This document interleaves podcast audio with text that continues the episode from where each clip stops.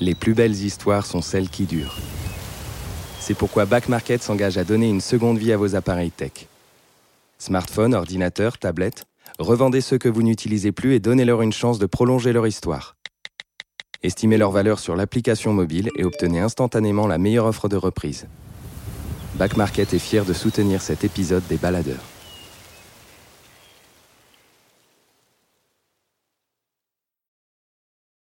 Les baladeurs, une série audio Les Others. Des balades, des aventures, des mésaventures en pleine nature. Prêt pour le départ? Prêt? C'est parti. Coupure de presse, journaux, fil d'actualité sur les réseaux, JT télé, tracts dans les boîtes aux lettres pour jardins partagés. Les nouvelles de la Terre se relaient, se diffusent. Elles brûlent, se réchauffent. Les arbres sont coupés par milliers, les océans pollués. On nous dit qu'il est temps, qu'il est urgent de réagir. Toi, moi, nous tous. Alban Grodidier a décidé d'agir. Il rejoint Greenpeace en 2013 et quand il est question de partir sur le terrain, il se porte immédiatement volontaire. Au cœur d'une région aux confins de la Russie, où l'industrie pétrolière est omniprésente, il passe trois semaines. Trois semaines au pays de l'or noir, les pieds glués aux flaques résiduelles, les mains dans le magma sale de la pollution sauvage des géants industriels. S'engager envers une cause, qu'est-ce que c'est? Alban nous donne un morceau de réponse, lui qui a engagé son corps et son mental dans cette expérience brute, qui pourtant marque son parcours avec un avant et un après.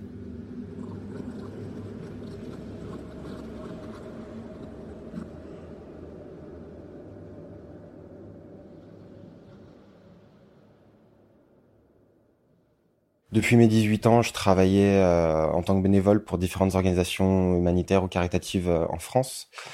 À l'été 2013, euh, je pars vivre au Danemark. Et une fois arrivé sur place, je me rends compte que les problématiques sur lesquelles j'ai l'habitude de travailler, qui sont liées soit au VIH, soit aux droits pour les minorités sexuelles, la société danoise a avancé beaucoup plus vite que la société française. Les milieux activistes sont plus resserrés, plus underground. Je me rends compte que mon apport va pas forcément être aussi euh, impactant qu'il a pu être en France. Et donc je cherche des thématiques euh, sur lesquelles m'engager, où je pense pouvoir avoir un impact. Et ça faisait déjà quelques années que les thématiques environnementales me, me trottaient dans la tête. Je rejoins Greenpeace en février 2014, euh, très peu de temps après l'arrestation des Arctic 30, qui ont passé deux mois en prison en Russie pour s'être approchés d'une plateforme pétrolière russe dans les eaux internationales. Je travaille avec eux entre février et juin de façon très soutenue, euh, en rendant des services, euh, souvent de façon bénévole. Et on m'envoie un mail de recrutement pour ce projet en Russie. Et là, je joue la carte du j'ai été bénévole pour vous pendant pendant plusieurs mois. Est-ce que vous pouvez me mettre sur ce projet-là? Ça m'intéresse. Et ça marche. Deux mois avant mon départ, je comprends que je vais faire partie de la première expédition après la libération des Arctic 30 et que du coup les enjeux politiques sont très importants et que c'est pas pas être une expédition comme les autres.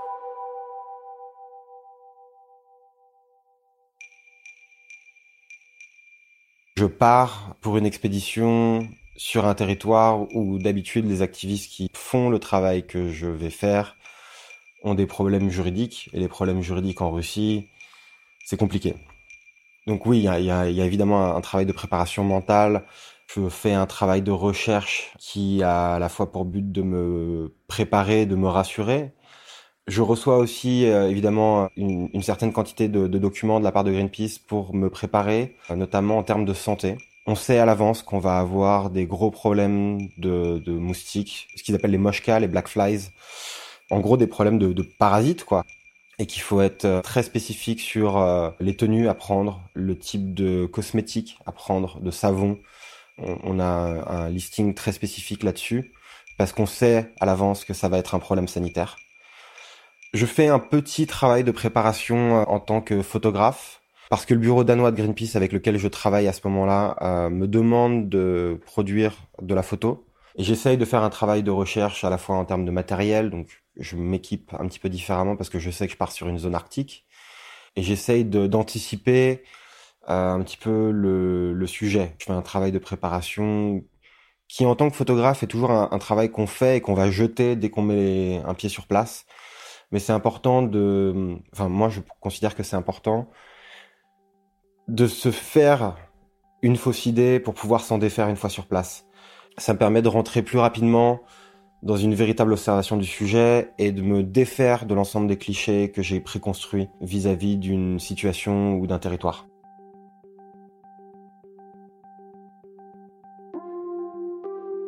La mission se passe euh, à, dans une ville qui s'appelle Usinsk, euh, dans le nord de la République de Komi. C'est à l'ouest de l'Oural, on n'est pas en Sibérie, on est très au nord, on est à environ 300 km de l'océan Arctique, mais on, on, reste vraiment sur la partie occidentale de, de la Russie.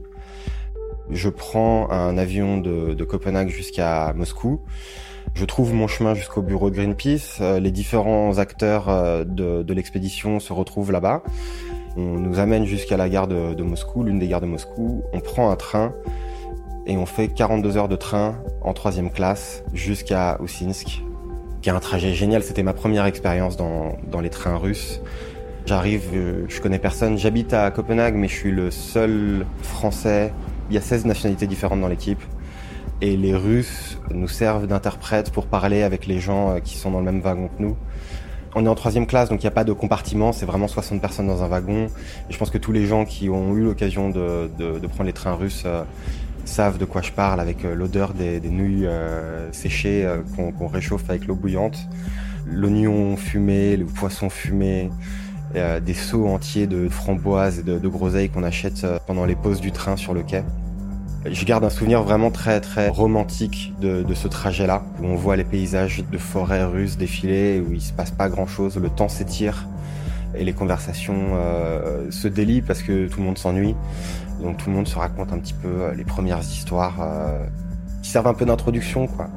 Et on passe 40 heures comme ça où on sait pas trop quand est le jour, quand est la nuit, parce qu'on monte vraiment vers le nord. Et on, est en été, donc la nuit est courte. Et on se décale dans le rythme euh, avec ce tac-à-tac du train, quoi, qui, berce et qui en même temps garde un peu éveillé. Je garde vraiment un souvenir euh, très particulier de ce trajet, un peu la pression qui monte, euh, j'étais nerveux, ça fait pas très longtemps que j'avais rejoint Greenpeace et je suis tout neuf, quoi. Je suis tout vert et je me rends compte que je pars sur une expédition avec des problématiques compliquées et j'ai vraiment cette petite excitation, cette petite boule au ventre.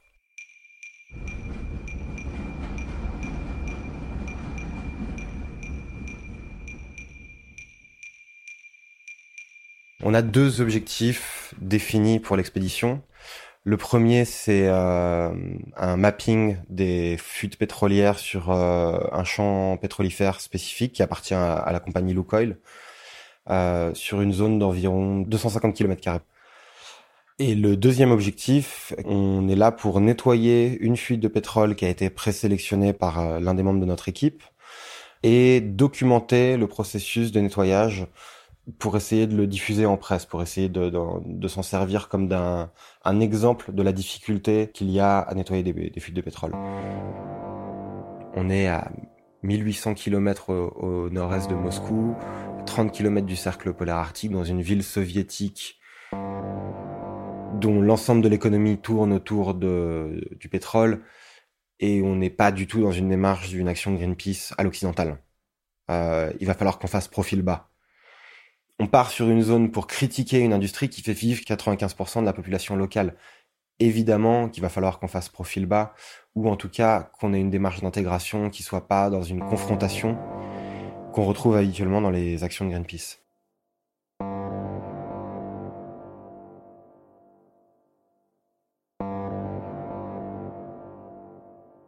Quand on descend du train, la, seule chose dont on a envie tous, c'est une douche, quoi.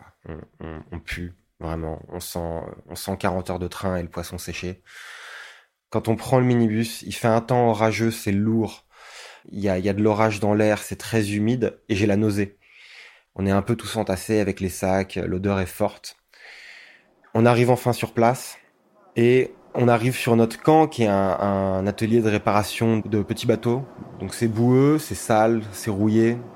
Il y a des bâches partout et un espèce de hangar dans lequel on est accueilli euh, par, euh, par la directrice du projet. C'est à ce moment-là que j'apprends par exemple que je n'ai pas l'autorisation de sortir du camp sans être avec un russophone. Et ensuite on a toute un, une batterie de, de briefing euh, à avoir. Donc on a le, spécialiste des produits dangereux qui nous donne un cours sur euh, les combinaisons qu'on va porter, euh, les gants qu'on va porter, les bottes qu'on va porter, les masques qu'on va porter, quels sont les dangers chimiques ou aérosols auxquels on, on va peut-être être confronté quand on sera en train de nettoyer une fuite de pétrole brut. Comment mettre en place des zones de décontamination. Et je me souviens qu'à ce moment-là, j'en peux plus. Je suis fatigué, je suis déjà ronchon. Et c'est à ce moment-là qu'on nous annonce qu'il n'y a pas de douche sur le camp. Et donc il va falloir qu'on monte nous-mêmes euh, une douche artisanale, mais il y a des dizaines de milliers de moustiques qui nous tournent autour et on est déjà en train de se gratter partout. Et là je me dis, d'un point de vue du maintien de, de la forme physique et de l'hygiène corporelle, ça va être compliqué. Et je sais que ça va jouer mentalement. Ce premier jour vraiment sur place, une fois qu'on a eu l'occasion de dormir euh, et de se doucher, on, est allé dans un sauna. Euh, c'est ce jour-là que j'apprends qu'en 94, il y a eu une énorme fuite euh, d'un pipeline très proche de, la rivière, avec plusieurs centaines de milliers de tonnes de, de, pétrole qui se déversent sur un temps très court, et que l'industrie locale a embauché des locaux, des travailleurs locaux pour décontaminer et nettoyer et que tous sont morts dans cette période de 20 ans euh, de cancer. C'est à ce moment-là que j'apprends que tous les cheptels de rennes et les cheptels bovins de la région sont morts d'empoisonnement pendant les dix dernières années. C'est à ce moment-là que j'apprends que les poissons qui vivent dans cette rivière ne sont plus comestibles. Et donc c'est à ce moment-là que je comprends qu'en fait toutes la, les industries locales qui n'avaient pas de lien avec l'industrie pétrolière ont été détruits par l'industrie pétrolière et qu'il y a eu un phénomène de remplacement économique euh, qui oblige l'ensemble des travailleurs locaux à dépendre pour leurs moyens de subsistance de cette industrie-là.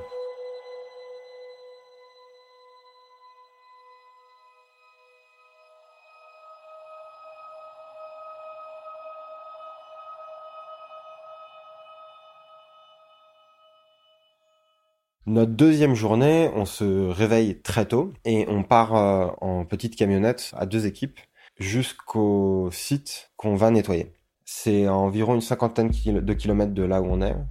Les routes sont plus des routes. Il reste plus rien après le passage de dizaines de milliers de, de camions citernes. Il ne reste que l'armature métallique de la route sur un chemin de terre. Et la technique pour pouvoir rouler sur ces routes, c'est d'aller très vite. Donc on roule à entre 90 et 100 km heure. J'ai peur.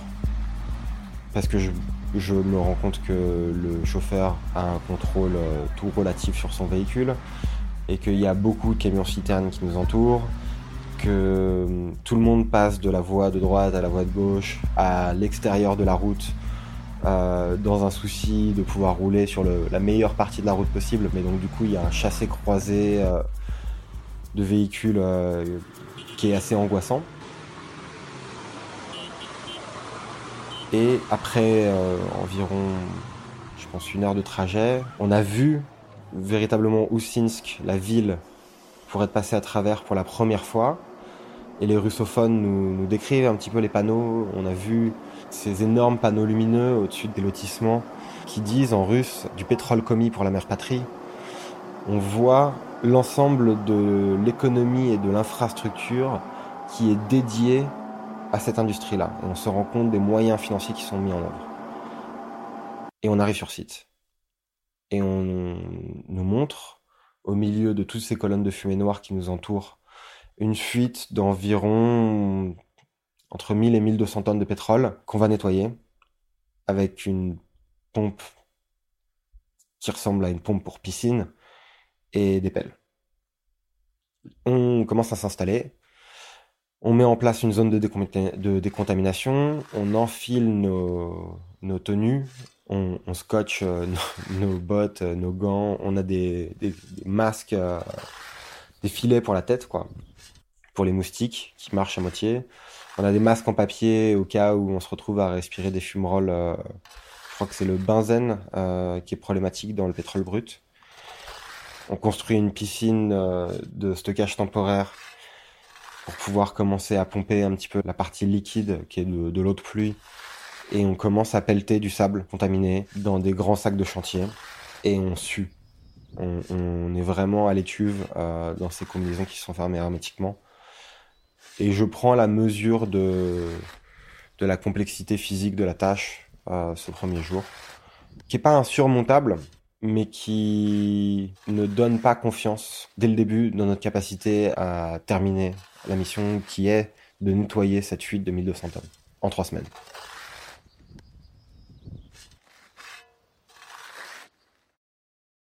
Au troisième jour, je bascule sur la mission de reconnaissance.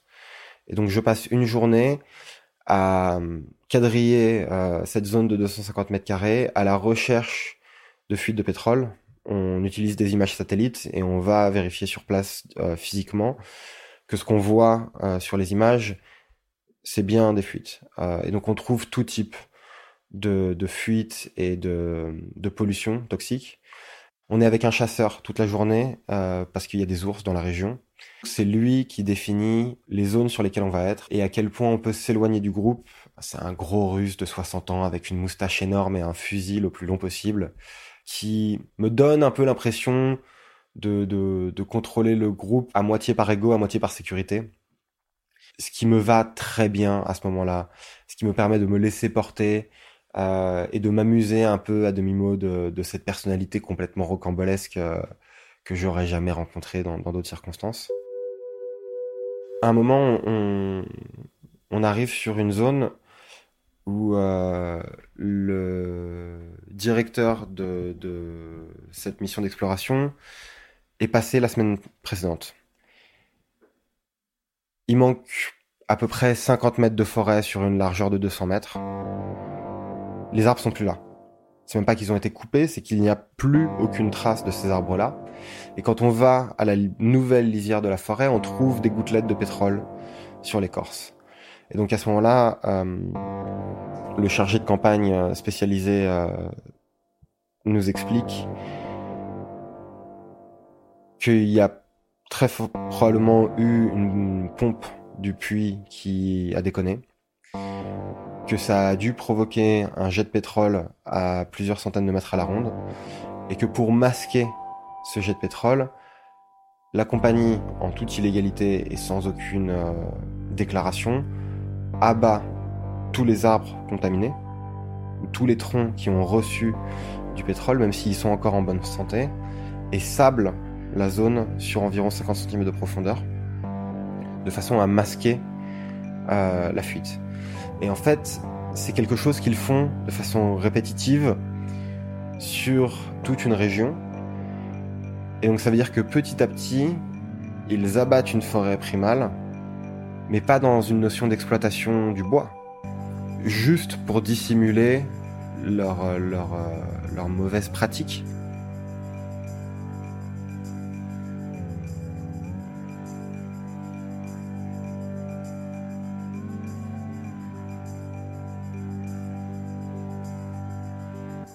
Le, le, premier moment où je comprends qu'on va être euh, tributaire des compagnies pétrolières locales, ou en tout cas qui opèrent sur la région, pour travailler, c'est le moment où je vois la pompe qui est mise à notre disposition, qui est une pompe qui ressemble à un moteur de voiture, qui est toute petite. On a un rendement de 150 litres par heure avec cette pompe. Et on essaye de nettoyer une fuite qui fait à peu près 600 mètres cubes. Donc il est évident que cette pompe n'est pas adaptée au travail qu'on va faire. Et en même temps, quand on demande une autre pompe, on nous dit non. Soit elle n'est pas disponible, soit elle est cassée. Le deuxième aspect, c'est le, le, camion citerne qui vient récupérer la matière liquide qu'on a pompée. Le chauffeur du camion jauge du taux de remplissage de sa citerne en tapant dessus avec un marteau et en écoutant l'écho qu'il y a à l'intérieur de la cuve. La première fois, ça nous fait marrer. La deuxième fois, on se dit que c'est chaud. La troisième fois, il se rate. Et le problème, c'est que la pompe du camion citerne est beaucoup plus puissante et qu'il y a un trou en haut de la citerne qui est ouvert pendant le, processus de pompage. Et quand il se rate, il crée un geyser de 5 à 6 mètres de haut qui dissémine une partie des déchets qu'on a nettoyés à environ 10 mètres à la ronde à l'extérieur de notre zone de contamination. Donc il va falloir recommencer sur cette zone-là avec une quantité de déchets beaucoup moins importante, avec un taux de contamination, moins important, mais une dispersion assez élevée. Et puis il faut qu'on aussi lui nettoie son camion citerne parce que sinon on va foutre du pétrole partout sur la route. Bref, on en veut au mec. Euh, il y, a, cette espèce d'aspect nébuleux euh, de, troisième personne euh, dont on ne sait pas vraiment qui c'est. Et quand on demande euh, comment se fait-il qu'on travaille avec euh, des bras cassés comme ça, je pose la question, je pose la question, je pose la question, et au fur et à mesure, euh, je comprends par traduction interposée que, en fait, les compagnies pétrolières locales font pression sur les compagnies de nettoyage locales pour que notre expédition soit la moins efficace possible. Et ils peuvent le faire évidemment parce que les compagnies pétrolières représentent 100% de l'activité économique des PME. Euh, et donc, si quelqu'un s'oppose à ces compagnies pétrolières en nous aidant un peu trop, ils détruisent leurs moyens de subsistance.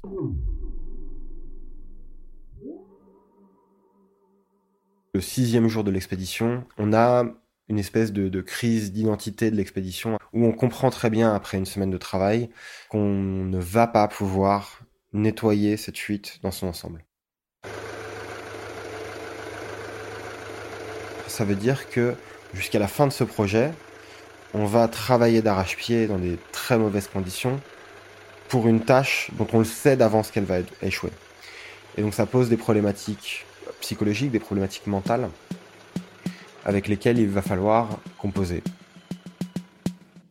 Tous les activistes qui ne sont pas russes ont eu un moment de, désespoir, à un moment ou à un autre. Euh, en ce qui me concerne, ça a été euh, à la fin de la première semaine.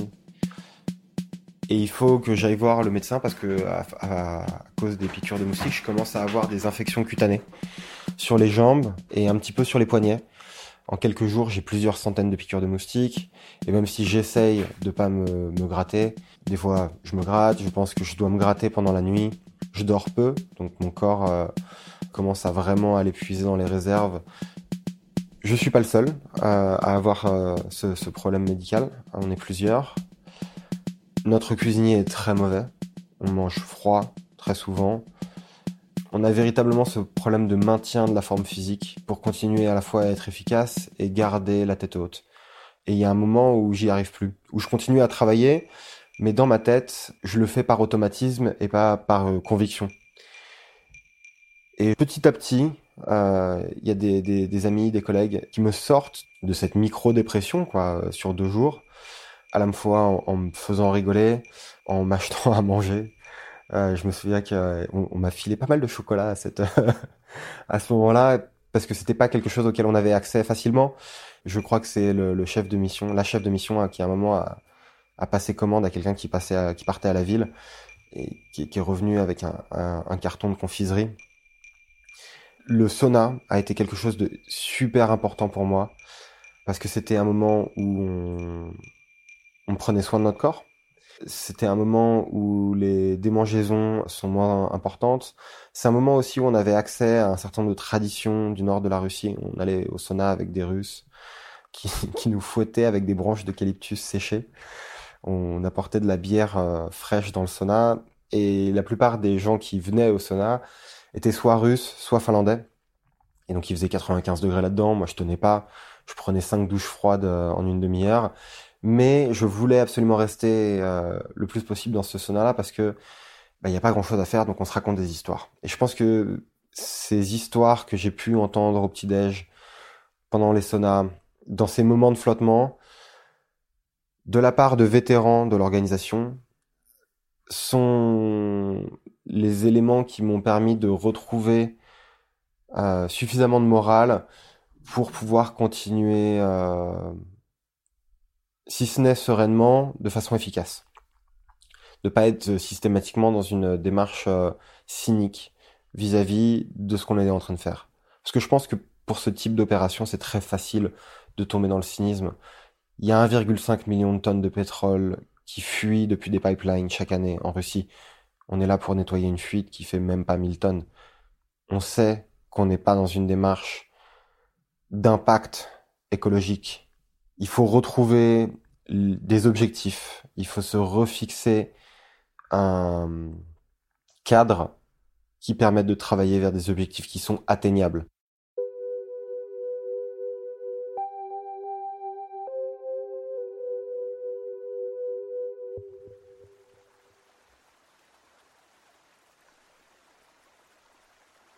au milieu de l'expédition, il nous donne un jour off.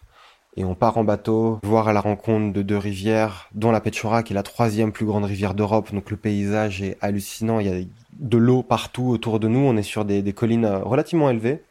Et on a une vue sur l'ensemble de la région. Je pense qu'on voit à 50 km à la ronde. Et on est très proche d'un petit village où il reste encore quelques vaches, où euh, l'église est construite en bois, où il y a quelques euh, signes de cette Russie orthodoxe traditionnelle, pauvre, fermière, mais qui nous sort de cette désolation industrielle pour une journée. C'est une journée où on va rire. C'est une journée où les locaux nous font boire une vodka dégueulasse, qui est complètement laiteuse, euh, et dont je bois pas beaucoup. J'en bois pas beaucoup d'ailleurs parce que j'ai un peu peur du des procédés de distillation on joue de la musique. Je me souviens qu'il y a des gens qui se servent d'une tente comme un cerf-volant, on trouve des échappatoires psychologiques là où on peut. Et c'est un moment qui nous resserre, c'est un moment qui nous rassemble. En nous offrant cette hauteur géographique, nous donne un peu de, de hauteur conceptuelle.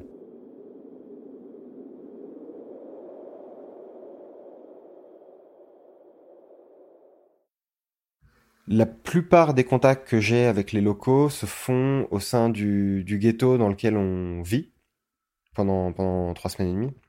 Et euh, ça se passe euh, tout d'abord avec les gamins qui voient une équipe d'étrangers débarquer et qui décident de venir nous faire chier, quoi. De, de monter sur euh, les murets qui délimitent notre camp, qui rentrent un peu à l'intérieur, qui vont traîner autour du linge regarder les sous-vêtements des filles, euh, enfin une, démarche de gamin de 8 ans, quoi, un truc euh, un peu de petit con, euh, mais qui dénote un intérêt pour nous.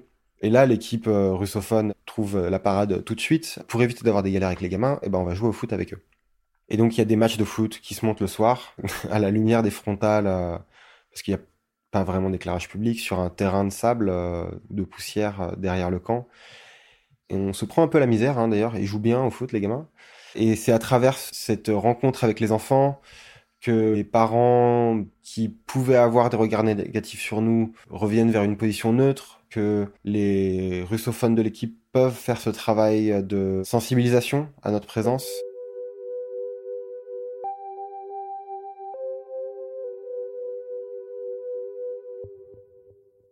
Le dernier jour euh, de la mission, le matin, euh, quand je me lève, je vais compter euh, le nombre de fuites qu'on a répertoriées sur la région. Et euh, j'en compte 220. Et je me dis que faire une carte de 220 fuites répertoriées, documentées, photographiées, c'est un succès.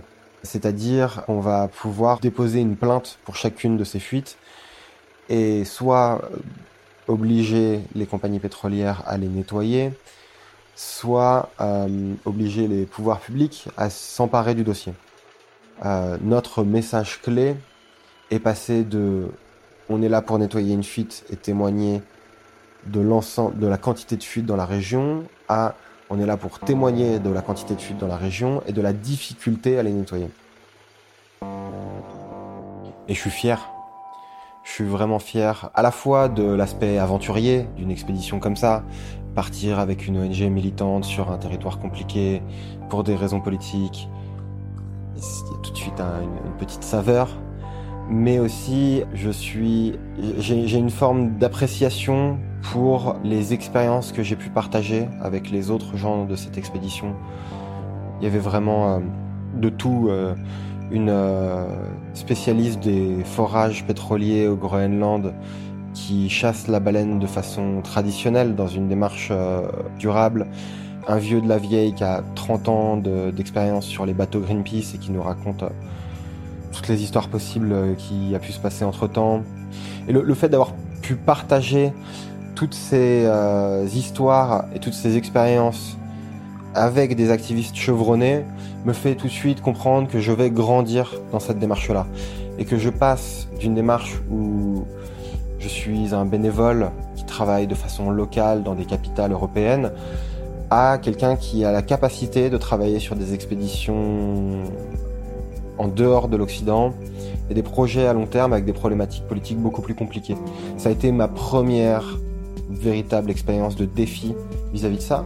Et aujourd'hui, je travaille dans ce milieu-là, je fais ce métier-là quasiment au quotidien. J'ai compris à quel point ça allait m'impacter euh, dans le futur.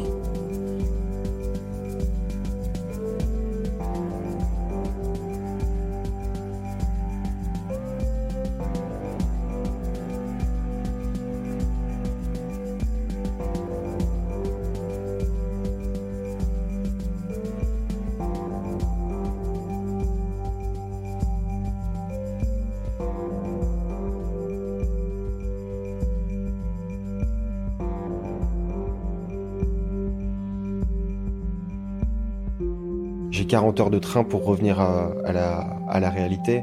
C'est aussi évidemment le dernier moment de partage fort avec une équipe d'une cinquantaine, soixantaine de personnes avec qui j'ai tissé des liens que je garde encore aujourd'hui, quatre ans plus tard.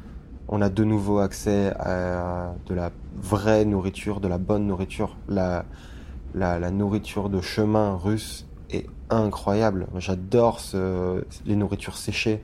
J'ai acheté pour mon trajet de retour un seau de 4 litres de groseille. Alors évidemment, j'ai pas tout mangé, on s'est partagé le truc, mais à la fin, t'as les, les doigts remplis de purée de groseille et tu te, tu te baffres un peu comme ça. De... C'est un, plaisir enfantin quasiment. Ça, c'était génial. J'ai adoré. Euh... Je, garde euh, un souvenir véritablement tendre de ces trajets en train, à la fois l'aller et le retour, parce que c'est des moments de transition, c'est des moments de rencontre, c'est des moments d'apaisement, c'est il, se passe plein de choses euh, presque plus que quand on est véritablement dans l'action.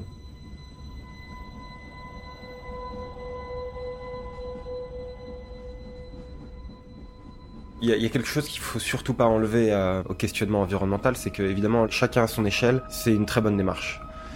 Maintenant, euh, on sait que, que, les problématiques environnementales sont des enjeux de civilisation aujourd'hui. Et que ces enjeux de civilisation ne se règlent pas en recyclage d'emballage de carton et de changement d'ampoule. Il y a une pression à faire sur euh, les mécanismes industriels de notre civilisation. Il y a une pression à faire sur euh, le politique, l'économique, de façon à faire évoluer plus rapidement on ne peut plus aujourd'hui faire des études sur 10 ans. On a déjà les résultats. Aujourd'hui, il faut implémenter les changements. C'est pas ce qu'on a fait en Russie, parce que la Russie est un État très particulier sur les questions de société civile. Mais en France, en Europe, en Occident, on a la possibilité d'aller vite. C'est pour ça que dans le cadre de mon engagement, je participe aussi à un grand nombre d'actions directes non violentes qui ont pour but d'impacter l'environnement médiatique et les opérations de compagnies que je considère comme étant nocives pour l'environnement. C'est mon engagement personnel.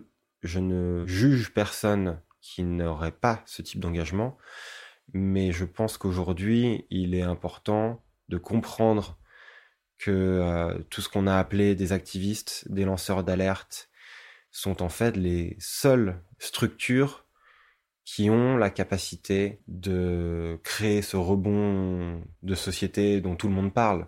C'est pas un hasard si Nicolas Hulot a démissionné, c'est parce qu'il a compris qu'en faisant partie du gouvernement, il n'avait pas la possibilité de faire pression de la manière euh, la plus efficace. Et donc aujourd'hui, il veut se retourner vers la société civile. C'est ce que j'ai décidé de faire. C'est ce que beaucoup de gens ont décidé de faire. Euh, aujourd'hui, il faut que encore plus de gens décident de le faire. On sait quels sont les problèmes euh, aujourd'hui, on sait aussi quelles sont les solutions. Il faut juste qu'on les implante et qu'on fasse pression pour que ça marche.